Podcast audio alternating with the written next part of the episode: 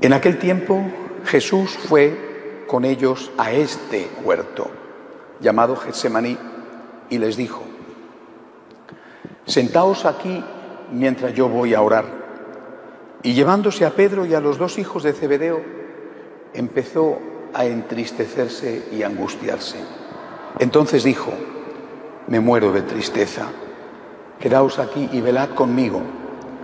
Y adelantándose un poco, cayó rostro en tierra y oraba diciendo, Padre mío, si es posible, que pase y se aleje de mí este cáliz, pero no se haga lo que yo quiero, sino lo que tú quieres. Y se acercó a sus discípulos y los encontró dormidos. Dijo a Pedro, ¿no habéis podido velar una hora conmigo? Velad y orar para no caer en la tentación, pues el espíritu es decidido, pero la carne es débil. De nuevo se apartó por segunda vez y oraba diciendo, Padre mío, si este cáliz no puede pasar sin que yo lo beba, hágase tu voluntad. Y viniendo otra vez los encontró dormidos porque estaban muertos de sueño.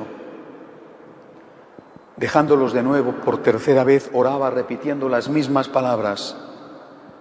Luego se acercó a sus discípulos y les dijo, ya podéis dormir y descansar. Mira, Está cerca la hora y el Hijo del Hombre va a ser entregado en manos de los pecadores. Levantaos, vamos, ya está cerca el que me entrega. Palabra del Señor. Gloria a ti, Señor.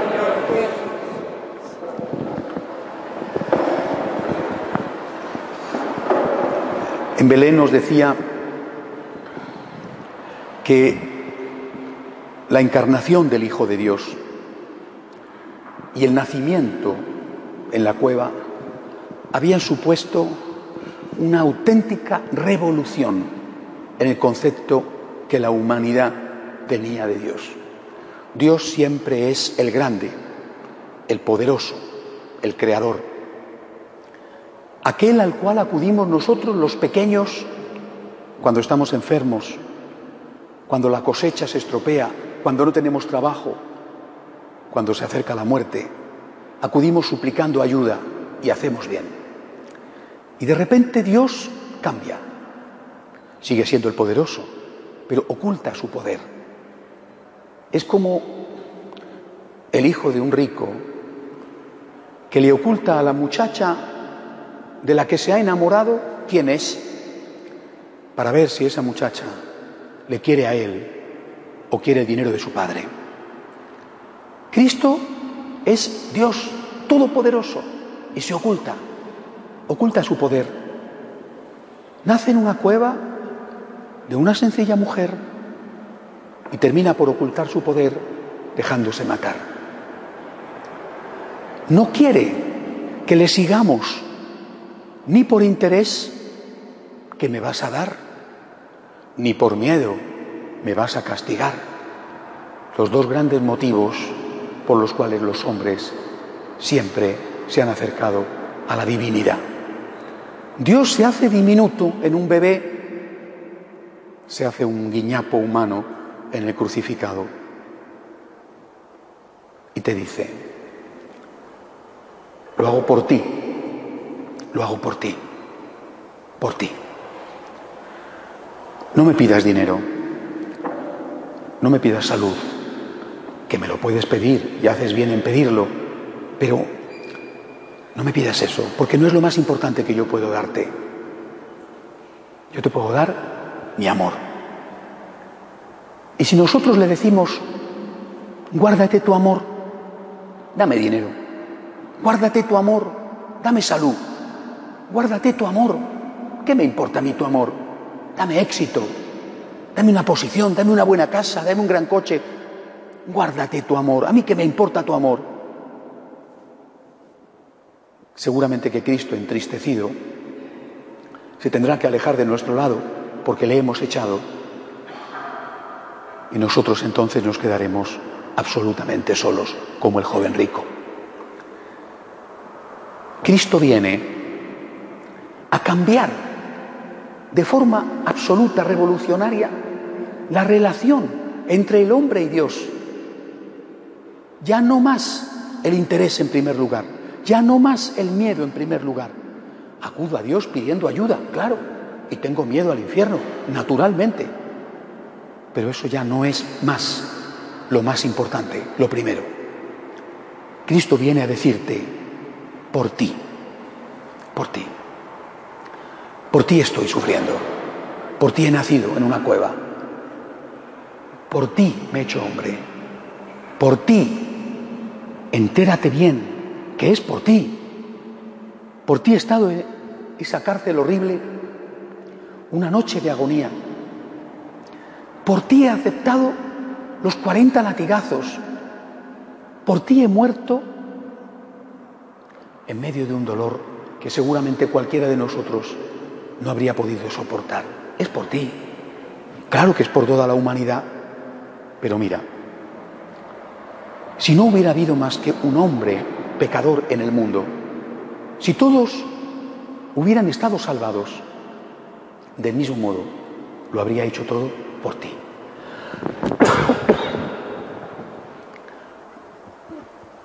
Y esto es lo primero que nosotros tenemos que escuchar. Por eso os hablo tanto de la necesidad de personalizar la fe.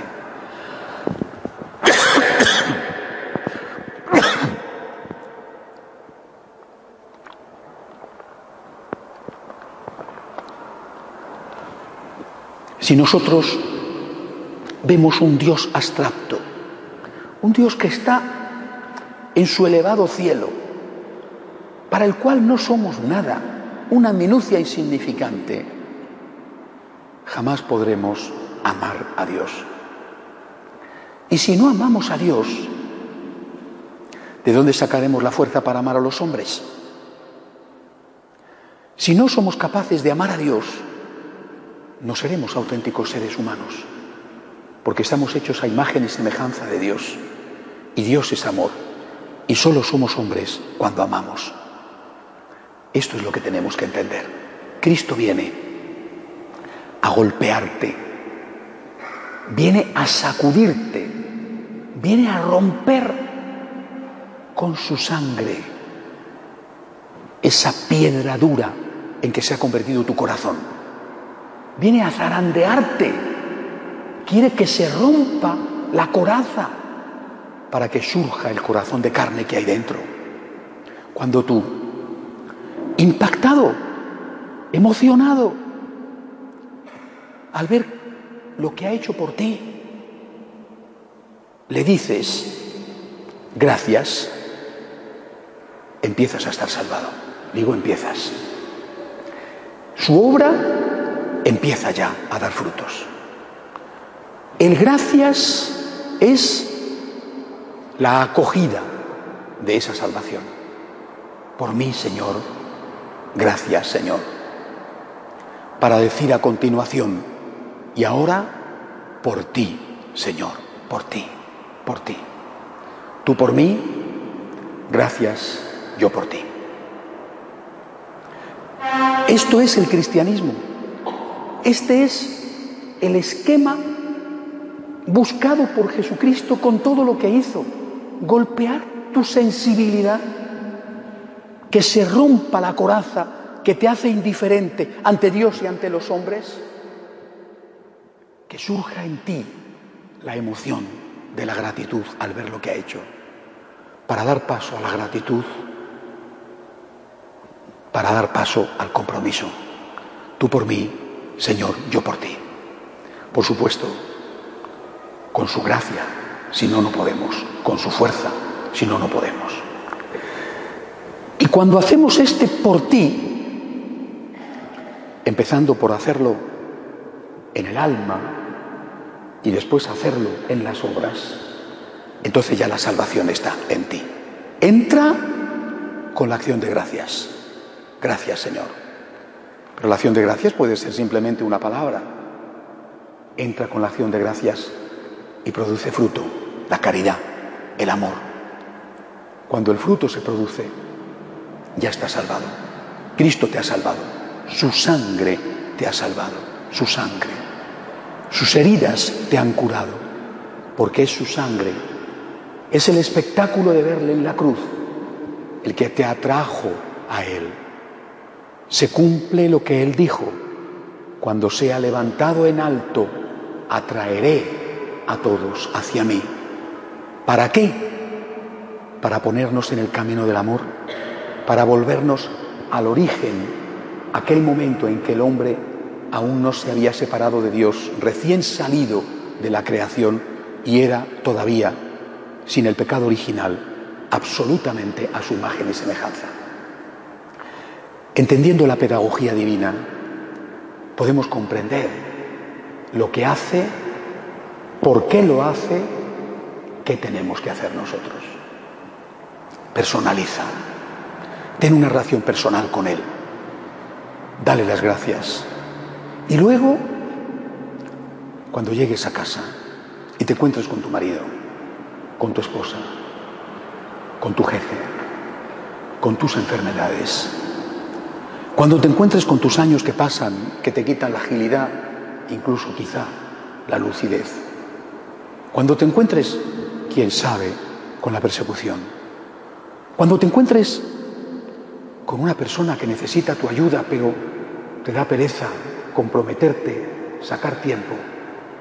Cuando encuentres que ser cristiano representa en nuestra época ser incomprendido, ridiculizado, quizá perseguido, que quizá desde dentro de la iglesia te digan, eres un fundamentalista, eres un intransigente, o que desde fuera te digan, eres un ultra, tú tienes que estar fuera de la sociedad, porque eres un peligro para la democracia, porque pretendes tener la verdad, cuando la verdad no existe.